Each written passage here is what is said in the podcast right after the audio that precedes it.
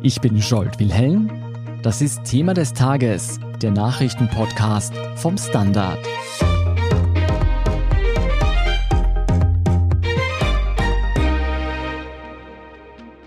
Die Corona-Pandemie entwickelt sich zunehmend zur Pandemie der Ungeimpften, also jener 40 Prozent der Österreicher und Österreicherinnen, die sich bisher nicht immunisieren lassen haben. Und dass sich so viele Menschen hierzulande nicht impfen lassen, liegt zu einem großen Teil an Falschinformationen, die unter anderem auch von Spitzenpolitikern verbreitet werden. Allen voran der Chef der FPÖ, Herbert Kickel. Mit welchen Unwahrheiten Kickel die Pandemie befeuert, was er damit wirklich beabsichtigt und wie gefährlich das für uns alle ist, darüber sprechen wir heute mit Pia Kruckenhauser und Jan-Michael Machert. Pia Kickel ist in den vergangenen Monaten ja immer wieder durch seine Aussagen zur Pandemie aufgefallen. Im letzten ORF-Sommergespräch am Montag meinte er, die Bedrohung durch die Pandemie werde unglaublich aufgebauscht. Ist das so? Ist Corona viel harmloser als Gesundheitsexperten und Expertinnen bisher behaupten? Nein, das ist es nicht. Und die Bedrohung wird überhaupt nicht aufgebauscht. Dieses Virus ist einfach was komplett Neues und es kann schwerwiegende Folgen haben. Das sieht man ja an den vielen Krankenhausaufenthalten und den Todesfällen. Dann kommt dann immer das Argument der Grippe und dass da auch so viele Menschen sterben, aber das kann man einfach nicht vergleichen. Natürlich sterben Menschen an der Grippe, ist ja ganz logisch, sehen wir auch. Aber da gibt es eine sogenannte Hintergrundimmunität. Das heißt, unser Immunsystem kennt dieses Virus prinzipiell. Viele haben tatsächlich einen Immunschutz, einen gewissen. Und den gibt es bei Corona einfach nicht. Der ist nicht vorhanden bei diesem neuen Virus. Und wenn man sich das jetzt überlegt, Experten der WHO schätzen, dass wenn man nichts dagegen unternehmen würde, dann würden sich einfach 70 Prozent der Menschen mit dem Virus infizieren. Und dann kommt dazu, es ist viel ansteckender als die Grippe, überhaupt seit Delta. Das steckt ja bis zu drei weitere Personen an. Und es beschränkt sich eben nicht nur auf die Lunge, obwohl es natürlich eine Infektion der Atemwege ist, sondern es hat weitere Folgen und viele Komplikationen. Es gibt Daten, die zeigen ganz klar, es gibt Menschen, die haben dadurch Nierenversagen, es gibt den septischen Schock, es gibt Venenthrombosen, es gibt Schlaganfälle oder sogar Herztod sind Komplikationen dadurch. Also dieses Virus ist einfach nicht harmlos. Und jetzt stell dir mal vor, wir haben all diese vielen schweren Verläufe und dann auch noch die Todesfälle. Das ist unmöglich zu schaffen für unser Gesundheitssystem. Und noch etwas, was wir immer vergessen ist, wir haben ein Gesundheitssystem, das ist so gut und so effizient wie noch nie vorher in der Geschichte. Mhm. Wir haben medizinische Möglichkeiten, kranken Menschen zu helfen, auch bei Krankheiten, gegen die es keine Medikamente gibt, wie das auch noch nie vorher der Fall war. Das ist so selbstverständlich, aber das ist es einfach nicht. Das ist ein absolutes Novum in der Geschichte der Pandemien. Das letzte, und das ist schon ein gutes Beispiel, die letzte Pandemie, die man in irgendeiner Form vergleichen kann, war die spanische Grippe. Die ist jetzt über 100 Jahre her. Niemand, der heute lebt, kann sich daran erinnern. Aber das heißt nicht, dass es anders wäre heute als damals, wenn wir diese medizinischen Möglichkeiten nicht hätten. Und wenn man sich das einmal überlegt und ins Gedächtnis ruft oder versucht, sich das vorzustellen, dann ist, glaube ich, ganz schnell klar, dass die Expertinnen und Experten da überhaupt nicht übertreiben. Als du die spanische Grippe erwähnt hast, habe ich das gleich nachgeschlagen. Damals starben weltweit 50 Millionen Menschen. Bei Corona sind es aktuell 4,4 Millionen. Und wir sehen ja, dass trotz unserer neuen Möglichkeiten unser Gesundheitssystem rasch an die Grenzen getrieben werden kann. Genau, ja. Jetzt sagt Kickel nicht nur, dass die Corona-Pandemie aufgebauscht wird. Kickel ist auch ein Vertreter der Theorie, dass man sich mit einem gesunden und beispielsweise durch Bewegung und Vitamine gestärkten Körper vor dem Virus schützen könne. Du bist in unserem letzten Faktencheck eh schon darauf eingegangen, aber kannst du noch mal verdeutlichen, was der Haken an dieser Annahme ist? Der Haken ist eben, wie ich das auch vorher schon erklärt habe, dass das Immunsystem dieses Virus nicht kennt. Wir haben keine Antikörper dagegen. Es kann sich also einfach nicht gegen diesen Erreger zur Wehr setzen.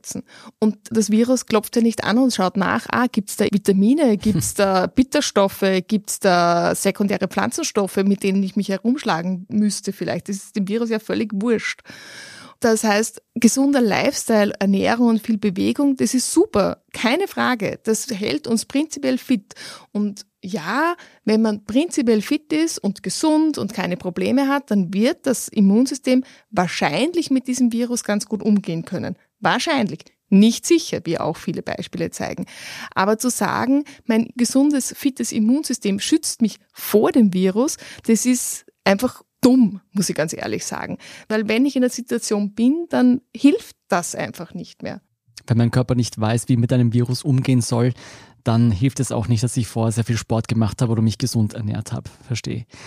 Ja, passend dazu scheint Kickel auch das Impfen ein besonderer Dorn im Auge zu sein. Selbst nachdem sein Parteikollege Manfred Heimbuchner von der FPÖ Oberösterreich schwer an Covid-19 erkrankt ist, zweifelt er an der Sinnhaftigkeit der Impfung. Man könne nicht zwangsläufig annehmen, dass eine Impfung Heimbuchners Erkrankung verhindert oder gelindert hätte. Was sagst du denn all jenen, die diese Aussagen hören und dabei Selbstzweifel an der Corona-Impfung entwickeln? Ich finde es echt faszinierend, wie man sich hinsetzen kann und Studien, die so einseitig zeigen, dass die Impfung hilft, einfach vom Tisch wischen kann. Ich weiß nicht, vielleicht hört man es mir ein bisschen an. Ich bin ein bisschen enerviert über diese Sache. Es stimmt einfach nicht, was er da sagt. Die Impfung schützt sehr gut. Ja, sie schützt nicht perfekt vor Ansteckung. Das hat aber auch nie jemand behauptet. Keine Impfung schützt nämlich zu 100 Prozent vor Ansteckung. Das ist aber auch nicht das Wesentliche. Die Impfung macht nämlich genau das, was wir vorher besprochen haben bei der Grippe, was es da schon gibt, diese Hintergrund- oder Herdenimmunität. Sie präsentiert mein Immunsystem mit dem Spike-Protein und das lernt daraufhin Antikörper zu produzieren. Wenn ich mich also infiziere, obwohl ich geimpft bin, was möglich ist, was passieren kann, dann weiß mein Immunsystem, was auf mich zukommt und produziert sofort Antikörper. Das heißt, es ist viel schneller in der Immunantwort. Dadurch wird die Viruslast viel schneller weniger und es dauert weniger lang. Das heißt, das Virus hat nicht so lange Zeit, sich in die Organe reinzusetzen und dort Schaden zu tun. Und dann gibt's eine absolut wesentliche Sache und die hat der liebe Herr Kickel einfach unter den Tisch fallen lassen. Die Impfung schützt nämlich zu über 90 Prozent vor einem schweren Verlauf. Und um das genau geht es. Um das zu verdeutlichen an einem einfachen Beispiel. Wenn 100 geimpfte Personen direkten Kontakt zu einer erkrankten Person haben, dann infizieren sich vielleicht 10, wenn wir großzügig sind 20. Das ist dann aber schon sehr hoch gerechnet. Und Wichtig ist immer, sie hatten den direkten Kontakt, weil sonst würden sie sich ja eh nicht infizieren. Und von diesen zehn Personen oder auch 20, sagen wir so, als sie sich da infizieren, da haben die meisten halt ein paar Symptome, viele werden es womöglich gar nicht merken. Und dann ist maximal eine oder vielleicht zwei, wenn wir jetzt von 20 ausgehen, hat einen schweren Verlauf. Schwerer Verlauf heißt auch noch nicht, dass die ins Krankenhaus müssen. Die Wahrscheinlichkeit ist sehr groß, aber sie müssen nicht zwingend ins Krankenhaus. Und das sieht man auch an den aktuellen Zahlen. Für Wien wurde das ganz gut aufgeschlüsselt. Da hat man die Inzidenz getrennt von sieben Tage Inzidenz bei Ungeimpften und sieben Tage Inzidenz bei Geimpften. Und die bei Ungeimpften ist einfach mehr als zwölfmal so hoch als die bei den Ungeimpften. Da reden wir aber noch gar nicht davon, wie viele schwere Verläufe es in welcher Gruppe gibt. Also man sieht es einfach ganz klar. Und weil der Herr Kickel auch Israel wieder sehr stark als Beispiel gebracht hat, auch hier ist es so, dass die schweren Verläufe deutlich abnehmen. Also auch in Israel schützt die Impfung zu über 90 Prozent vor schweren Verläufen. Die haben einfach sehr früh und sehr rasch geimpft. Das dürfte dazu führen, dass jetzt schon der Immunschutz schneller nachlässt. Und das ist auch genau der Grund, warum man jetzt Ältere ab 60 und Menschen mit Vorerkrankungen ein drittes Mal impft. Die genau sind nämlich diejenigen, die gefährdet sind, einen schweren Verlauf zu bekommen, wenn sie sich infizieren trotz Impfung. Und um in der FPÖ-Welt zu bleiben, hätte sich Heim Buchner geimpft, hätte seine Chancen sehr erhöht, nicht schwer zu erkranken. Genau, also natürlich kann ich das nicht wissen. Hm. Es hätte sein können, dass er trotzdem auf die Intensivstation muss. Ich kann nicht behaupten, das gibt's nicht. Aber die Statistik zeigt ganz eindeutig, gegen null tendiert diese Chance, dass es ihm so gegangen wäre, wie es ihm gegangen ist, wenn hm. er geimpft gewesen wäre. Ja, sieht man sich die Durchimpfungsrate in Österreich an, wird klar, dass solche Unwahrheiten, wie sie Herbert Kickel verbreitet, längst durchgedrungen sind. Gut 40 Prozent wollen sich zumindest noch nicht immunisieren lassen. Was heißt das denn für den Verlauf dieser Pandemie und zunächst einmal für diese doch sehr große Gruppe an ungeimpften? Die werden sich über kurz oder lang ziemlich sicher alle anstecken, weil es gibt eben diese Hintergrundimmunität nicht. Und wenn es keine beschränkenden Maßnahmen gibt, dann kann das Virus sich frei bewegen und dann kriegen es die Leute halt. Das heißt dann, viele werden die Krankheit mehr oder weniger gut überstehen, nicht wenige werden schwer erkranken, 10 bis 20 Prozent dieser Ungeimpften werden Long-Covid entwickeln hm. und einige werden sterben daran. Das ist einfach so. Und letztendlich bedeutet es, dass Corona zu einer Pandemie der Ungeimpften wird. Und dass diese Menschen die größten Leidtragenden sein werden. Jetzt könnte man natürlich sagen, okay, das muss jeder für sich selbst entscheiden. Das ist ja das, wofür Kickel so stark plädiert, diese individuelle Freiheit. Aber was bedeutet das letztendlich für uns alle, dass es dann eben so eine große Gruppe an ungeimpften Personen geben wird? Was bedeutet das für das gesamte Pandemiegeschehen? Es heißt einfach, dass die Pandemie und die damit verbundenen Maßnahmen noch viel länger dauern werden, als es nötig wäre. Denn der Punkt ist ja, wenn viele erkranken, gibt es viele schwere Verläufe. Diese vielen schweren Verläufe bringen das Gesundheitssystem an seine Grenzen. Das Gesundheitssystem an den Grenzen macht den Lockdown. Der Lockdown ist ja nicht, damit man uns segiert, sondern der Lockdown schützt das System, dass diejenigen, für die es nötig ist, versorgt werden können.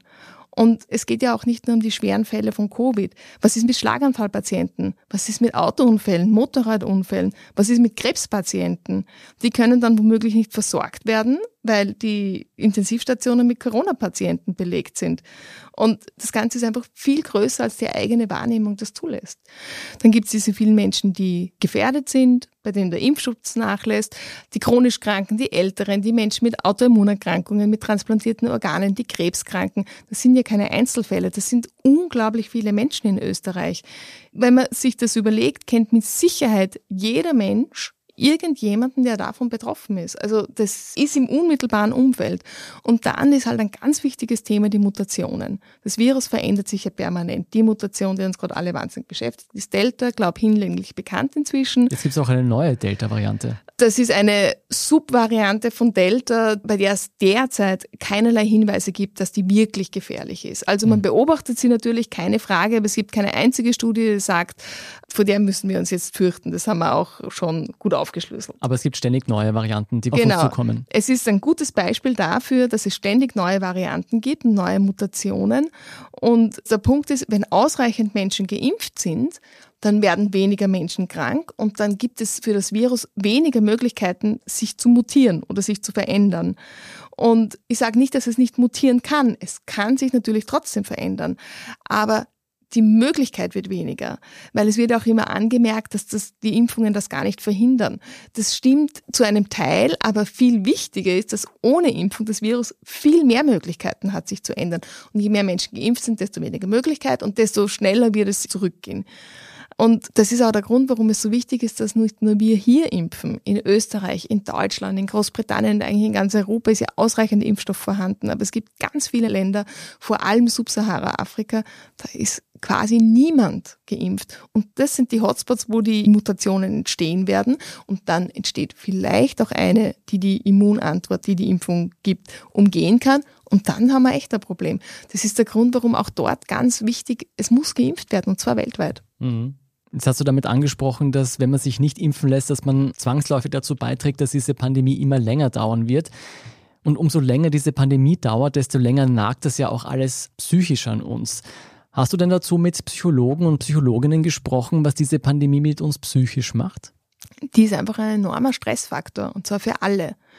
Die Pandemie, die kann man wohl als eine Naturkatastrophe bezeichnen. Ich glaube, das ist zulässig. Aber es gibt einen ganz wesentlichen Unterschied zu Naturkatastrophen, die wir normalerweise so als solche wahrnehmen, zum Beispiel Überschwemmungen oder einen schweren Sturm. Und ich will da mit keinem Wort irgendwie diese Katastrophen schmälern. Also es liegt mir fern, da irgendwas klein zu reden. Was aber der Fall ist, diese Katastrophen, das ist eine Katastrophe, die hat schwerwiegende tragische Folgen, aber dann ist sie vorbei. Dann kann man aufräumen, dann kann man schauen, was ist da jetzt passiert und dann kann man nacharbeiten, weitermachen.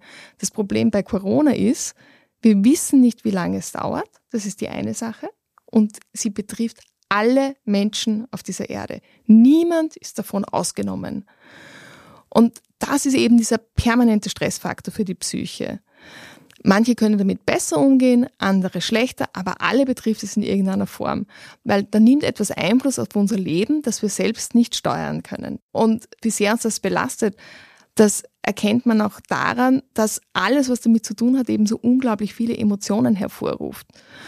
Und dass es wirklich auch eigentlich die Gesellschaft spaltet. Und man muss auch sagen, sich gegen Maßnahmen zu wehren gegen Maßnahmen, die unser Leben einschränken, um diese Pandemie in den Griff zu bekommen. Das ist auch eine Form der Kompensation. Auch das Umgekehrte, dass man sich extrem zurückzieht und große Angst hat vor dem Virus, auch das ist eine Form der Kompensation. Also das geht in alle Richtungen. Aber sich gegen die Maßnahmen zu wehren, da gibt es einfach einen logischen Denkfehler, weil es sind ja nicht die Maßnahmen zur Eindämmung, die uns die Freiheit nehmen, sondern das Virus bringt unser Leben durcheinander. Also es passiert ja schon einen Schritt vorher. Mhm. Und die Maßnahmen sind lediglich der Versuch, uns vor diesen unplanbaren Folgen des Virus zu schützen. Das ist eigentlich der einzige Versuch, die einzige Möglichkeit, die wir haben, irgendwie zu steuern. Das ist natürlich furchtbar mühsam, einschränkend, anstrengend.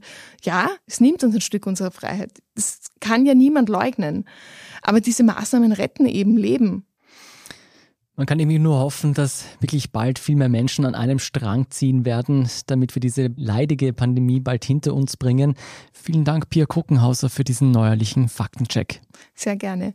Danke für die Einladung. Und Sie, liebe Hörer, bleiben am besten dran, denn nach der Werbung sehen wir uns an, was Herbert Kickel mit seinen Aussagen wirklich bewirken will und ob er dafür auch Rechenschaft ablegen muss. Guten Tag, mein Name ist Oskar Bonner. Ich habe den Standard gegründet, weil es damals keine Zeitung gab, die mit den Menschen auf Augenhöhe kommuniziert hat. Guten Tag, mein Name ist Michael Grill und ich lese den Standard, weil genau das wichtig ist. Fundierte Berichterstattung, die erklärt und nicht belehrt. Der Standard, der Haltung gewidmet. So gravierend diese gesundheitlichen und psychischen Folgen sind, die andere Seite sind die gesellschaftlichen Folgen.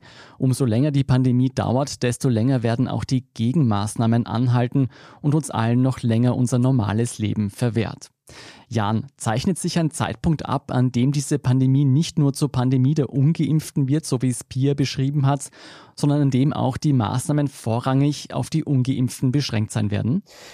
Also es scheint so. Zumindest denken der Kanzler und der Gesundheitsminister schon darüber nach, im Herbst noch einmal nachzuschärfen. Also sprich aufgrund der steigenden Infektionszahlen oder wieder steigenden Infektionszahlen sozusagen nur noch von 3G auf 1G herunterzufahren. Also sprich gerade in der Nachtgastronomie, dass dort nur noch Geimpfte reingehen dürfen. Und es ist so, dass auch der Infektiologe Herbie Koleritsch jetzt gesagt hat, dass es zunehmend weniger Spielraum gibt, dass man in gewissen Bereichen auf 1G umstellt.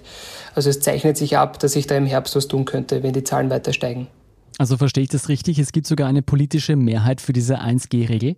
Also wenn man von der politischen Mehrheit der Regierung, wenn man sich das ansieht, dann auf jeden Fall. Ansonsten gibt es Unterstützung von der SPÖ. Also Pamela Rendi-Wagner kann sich das auch vorstellen, neben der Nachtgastronomie auch für Festivals und Sport, dass man auch da nur noch auf 1G, also nur noch auf Geimpfte umstellt.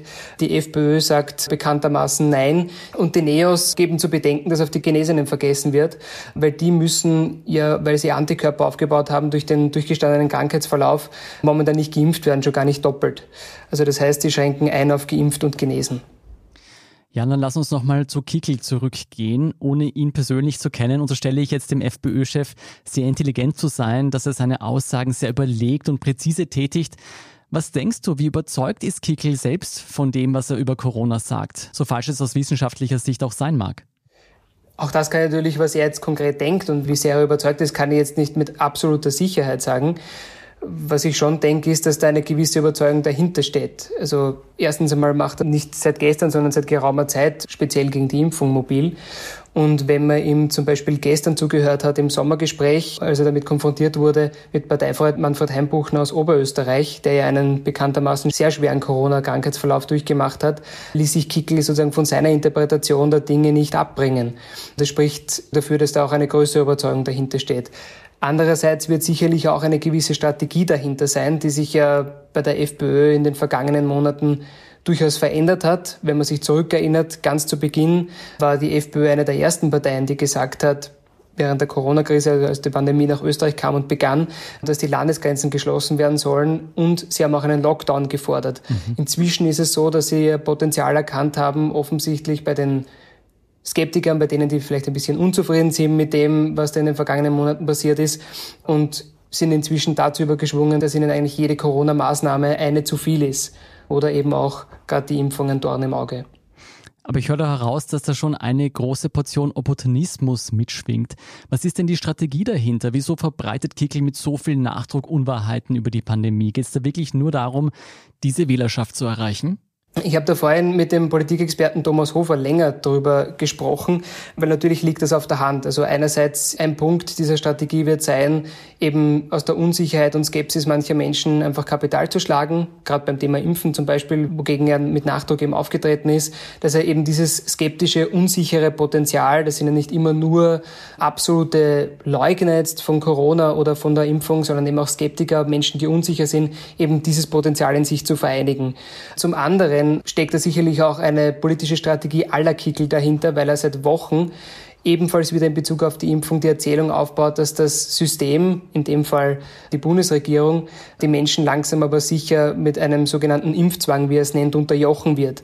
Und wenn man auf die Diskussion zurückblickt, auf die 1G-Diskussion, über die wir vorher gesprochen haben, die jetzt einmal aus Sicht der Regierung einmal die Nachgastronomie betrifft, riecht das ja schon ein bisschen danach und kommt ihm natürlich zu Pass. Also sprich, Kickl hat diese Schwingung einfach erkannt und seit Monaten einfach aufgebaut, dass es irgendwann mal vermutlich dazu kommen könnte. Das hat eigentlich mit dem grünen Pass begonnen aus seiner Sicht und mit der 1G-Regel fühlt er sich da sicherlich bestätigt und das riecht ja auch ein bisschen danach, als würde es in die Richtung gehen, dass da so ein Privileg des Impfens sozusagen in dieser Pandemie viel, viel stärker wird, als es vorher war. Mhm. Du, dass eine Oppositionspartei gegen die Regierung wettert, ist jetzt nicht wirklich ungewöhnlich. Aber ich meine, ich will jetzt nicht makaber sein, riskiert er damit nicht, dass er seine eigene potenzielle Wählerschaft gefährdet? Also viele davon werden sich ja zwangsläufig anstecken, wenn sie ihm zuhören und glauben. Einige davon werden auch schwer erkranken und hoffentlich nicht, aber vielleicht auch sterben das ist ein schwieriges Thema. Also das wird mit Sicherheit so sein, dass ihm viele Wählerinnen und Wähler und viele Sympathisantinnen und Sympathisanten nachlaufen werden dahingehend und ihm auch glauben werden, weil er ja doch ein Politiker ist, ein gewisses Charisma hat, dem sicherlich viele Menschen glauben. Was ich schon einwerfen möchte, und das ist jetzt aber generell gedacht, im Grunde ist es jetzt ja momentan so, dass jeder und jede die freie Entscheidung hat, sich impfen zu lassen oder nicht. Am Ende würde ich auch sagen, trägt auch jede Wählerin und jeder Wähler eine gewisse Verantwortung, solche Einschätzungen auch zu hinterfragen. Also sprich, ich bin ja grundsätzlich der Meinung, dass man seine Entscheidung nicht gänzlich von einer Interpretation einer Partei abhängig machen sollte. Also sprich, die Fakten liegen am Tisch. Es ist sicherlich ein Punkt, sozusagen, wenn ein Politiker auftritt und seine eigene Wahrheit damit schafft, dass das natürlich Probleme macht und dass es natürlich ein Gefahrenpotenzial in sich birgt. Aber ich warne halt grundsätzlich davor, Informationen gerade bei so einem sensiblen Thema wie Corona in einer schwerwiegenden politischen Debatte einfach zu übernehmen. Also ich würde mir da grundsätzlich eher an Wissenschaftlerinnen und Wissenschaftler halten. Ja, aber dass es eben nicht passiert, das haben wir schon oft gesehen, auch unter Donald Trump damals, als manche Leute tatsächlich auch Chlor geschluckt haben nach Empfehlung von Donald Trump. Welche Verantwortung hat denn Kickel als FPÖ-Chef und Spitzenpolitiker? Inwiefern kann Kickel hier auch zur Rechenschaft gezogen werden, wenn er mit seinen Aussagen dazu beiträgt, dass sich Menschen im falschen Glauben einem Risiko aussetzen und die Pandemie dadurch auch für uns alle verlängert wird? Ja, natürlich hat freilich eine Verantwortung. Und ich meine, er ist Chef der drittstärksten Partei in Österreich. Er repräsentiert einen gewissen Teil der Bevölkerung und hat eben auch genau für diesen gewissen Teil zumindest, sage ich jetzt einmal, wenn man es jetzt ganz eng sieht, aus meiner Sicht als Parteichef eine Verantwortung. Das mit der Rechenschaft, das habe ich mit Juristen besprochen, ist schwierig, tatsächlich das realpolitisch umzusetzen oder real juristisch. Erstens einmal, weil Kickel als Oppositionsobmann und als Abgeordneter aus deren Sicht einen größeren Spielraum hat als ein Minister, der der Amtshaftung unterliegt. Also das dürfte ein bisschen strenger sein, laut deren Einschätzung.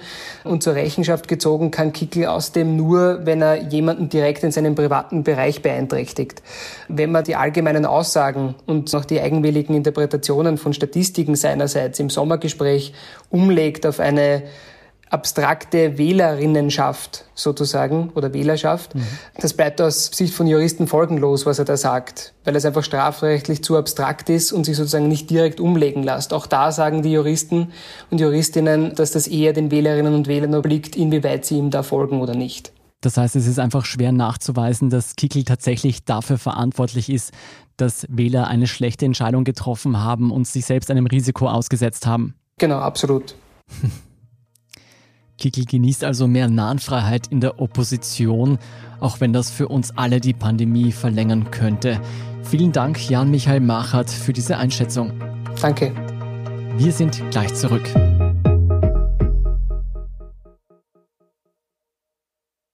Guten Tag, mein Name ist Oskar Bonner. Ich habe den Standard gegründet, weil es damals einfach keine unabhängige liberale Qualitätszeitung gab. Guten Tag, mein Name ist Anna Haber und ich lese den Standard, weil er genau das noch immer ist. Und das ist heute so wichtig wie damals. Der Standard, der Haltung gewidmet. Und hier ist, was Sie heute sonst noch wissen müssen. Erstens, nach der zweiwöchigen Sicherheitsphase mit verpflichtenden Tests für alle Schüler und Lehrer wird an den Schulen ein auf der 3G-Regel basierendes System eingeführt. Eine Impfpflicht für Lehrer lehnte Bildungsminister Heinz Fassmann jedoch erneut ab. In den ersten beiden Schulwochen müssen alle Schüler und Lehrer unabhängig von ihrem Impfstatus dreimal wöchentlich testen. Ein Test davon muss ein PCR-Test sein. Zweitens, beim iPhone-Hersteller Apple gab es in der Vergangenheit offenbar zahlreiche interne Beschwerden bezüglich Rassismus, Sexismus und Belästigung am Arbeitsplatz. Nun haben aktuelle und ehemalige Mitarbeiter gemeinsam die Webseite Apple2 ins Leben gerufen, die diese Vorfälle gezielt sammelt und die Verantwortlichen zur Rechenschaft ziehen will. Beschwerden speziell von Minderheiten seien in der Vergangenheit unter den Tisch gekehrt worden. Der Initiative wird nicht nur im Silicon Valley viel Beachtung geschenkt, auch deshalb, weil nun auch die Unternehmenskultur weiterer größerer Konzerne in den Fokus geraten könnte. Und drittens, heute Dienstag werden in Tokio die 16. Paralympischen Sommerspiele eröffnet. Die Veranstaltung dauert bis zum 5. September. Angesichts der explodierenden Corona-Zahlen in Japan werden sie wie schon die Olympischen Spiele ohne Zuschauer stattfinden. Erwartet wird eine Rekordzahl von 4400 Sportlerinnen und Sportlern aus 162 Ländern. Österreich stellt 24, sechs Frauen und 18 Männer. Der Standard.at wird wie immer berichten und tickert live die Eröffnung. Dort finden Sie auch alle weiteren News zum aktuellen Weltgeschehen. Um keine Folge von Thema des Tages zu verpassen, abonnieren Sie uns bei Apple Podcasts oder Spotify. Helfen können Sie uns mit einer netten Rezension oder einer 5-Sterne-Bewertung und wenn Sie uns über Apple Podcasts hören, mit einem der Standard Podcast Premium Abo. Für 3,99 Euro im Monat unterstützen Sie direkt unsere Arbeit und hören alle aktuellen und künftigen Folgen von Thema des Tages und von unserem Schwester-Podcast Besser Leben ohne Werbung. Außerdem freuen wir uns immer über Verbesserungsvorschläge und Themenideen, die Sie uns am besten an podcast.derstandard.at schicken. Heute war übrigens unsere 500. Folge Thema des Tages. Rund 12.000 Menschen hören uns mittlerweile jeden Tag und es werden wirklich immer mehr. Vielen, vielen Dank für Ihre Treue und Unterstützung und ein ganz großes Dankeschön an dieser Stelle auch an meine liebe Kollegin Antonia Raut, die gerade ihren wohlverdienten Urlaub genießt. Das letzte Mal, als ich von ihr hörte, war sie gerade mit ihrem Esel in den Bergen wandern. Dazu können wir sie nach ihrer Rückkehr ausquetschen. Bin schon gespannt, was sie zu erzählen hat. Ich bin Scholt Wilhelm, IA und bis zum nächsten Mal.